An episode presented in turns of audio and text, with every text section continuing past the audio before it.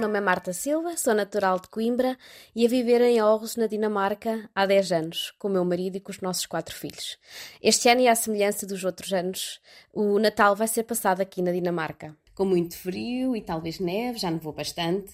Gostamos muito deste conforto da nossa casa aqui na Dinamarca e o estar em família, que é tão importante. Este ano, um bocadinho até mais importante uh, do que os outros anos, porque perdi o meu pai há três semanas uh, e por isso o reforço de carinho e de amor será muito importante para passar esta fase que é tão.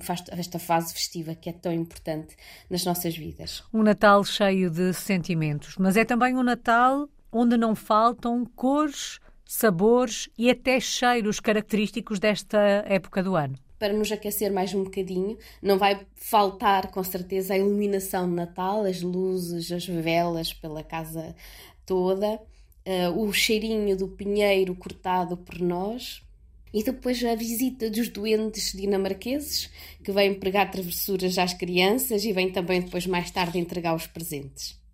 É também nesta altura que fazemos questão de fazer uma visita ao mercado natal de Kiel, na Alemanha, aqui pertinho, onde nós temos experiências fantásticas, e maravilhosas a nível de cheiros e sabores que aqui na Dinamarca não temos hum, essa oportunidade. Marta, mas na Dinamarca não existe a tradição dos mercados de Natal. Porquê irem à Alemanha? O porquê de a visita aos mercados de Natal na Alemanha?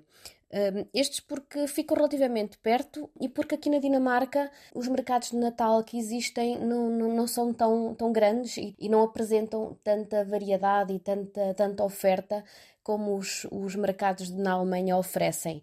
E, e, na Alemanha também conseguimos encontrar alguns produtos portugueses, portanto, é uma oportunidade também para conseguirmos alguns sabores portugueses uh, que não conseguimos aqui na Dinamarca. Já vamos sentar à mesa e falar desses sabores, mas fiquei com muita curiosidade sobre os duendes dinamarqueses. Os duendes dinamarqueses, os chamados Julanessa, já bem da época dos vikings. São criaturas imaginárias, como é óbvio, e estão ligados, ou estavam ligados nessa altura, na altura dos vikings, estavam ligados a crenças de que associados a, a proteção. Eles tinham, eram objetos que se tinham em casa e que eram símbolo de proteção um, das suas casas. Depois, mais tarde, um, durante o século XVIII e XIX, esse símbolo foi transformado um, e associado ao Natal. Uh, e agora, hoje em dia, uh, temos contos, temos histórias, temos músicas, temos filmes e temos muita arte ligada a esta figura. Uh, o símbolo é um, é um, é um duende pequenino que vive no sótão das nossas casas e que ajuda na entrega dos presentes. Por vezes é um bocadinho traquina, faz alguns disparates cá em casa, come riesenkohl, muito parecido com o nosso arroz doce. E, e, são os pais, são os educadores e os professores que, que, que ajudam a preparar esta visita dos doentes às, às casas das crianças.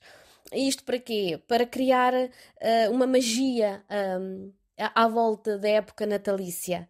E, e, também para, para que não se perca a tradição e para que esta também passe de pais para filhos e, e perdura ao, ao, longo do tempo, não é? Bom, e há tradições que perduram ao longo do tempo, mas à mesa. Para aquecer a barriguinha uh, e à nossa mesa, vamos ter com certeza um Natal tradicional português, com as rabanadas, o bolo rei, as filhós, as broinhas, o arroz doce e as minhas favoritas natas de céu que homens a fazer.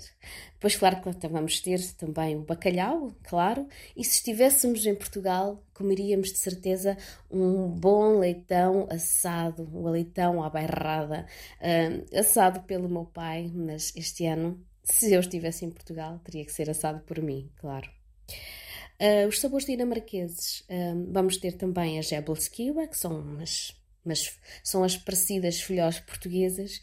Uh, temos também o Rissalamanda ou o Rissenkrol, que é muito parecido ao nosso arroz doce. E como prato principal dinamarquês, teremos o pato, que pode ser assado. no nosso caso, nós fazemos um pato à moda do Porto com arroz.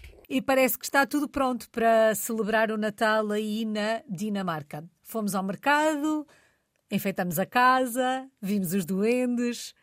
a mesa também vai estar recheada. Só falta mesmo desejar boas festas, Marta. Quero então desejar um Feliz Natal a todos os portugueses, aos nossos amigos, à nossa família. You, Lokot Nutot, Elsan. Feliz Natal e bom ano novo para todos.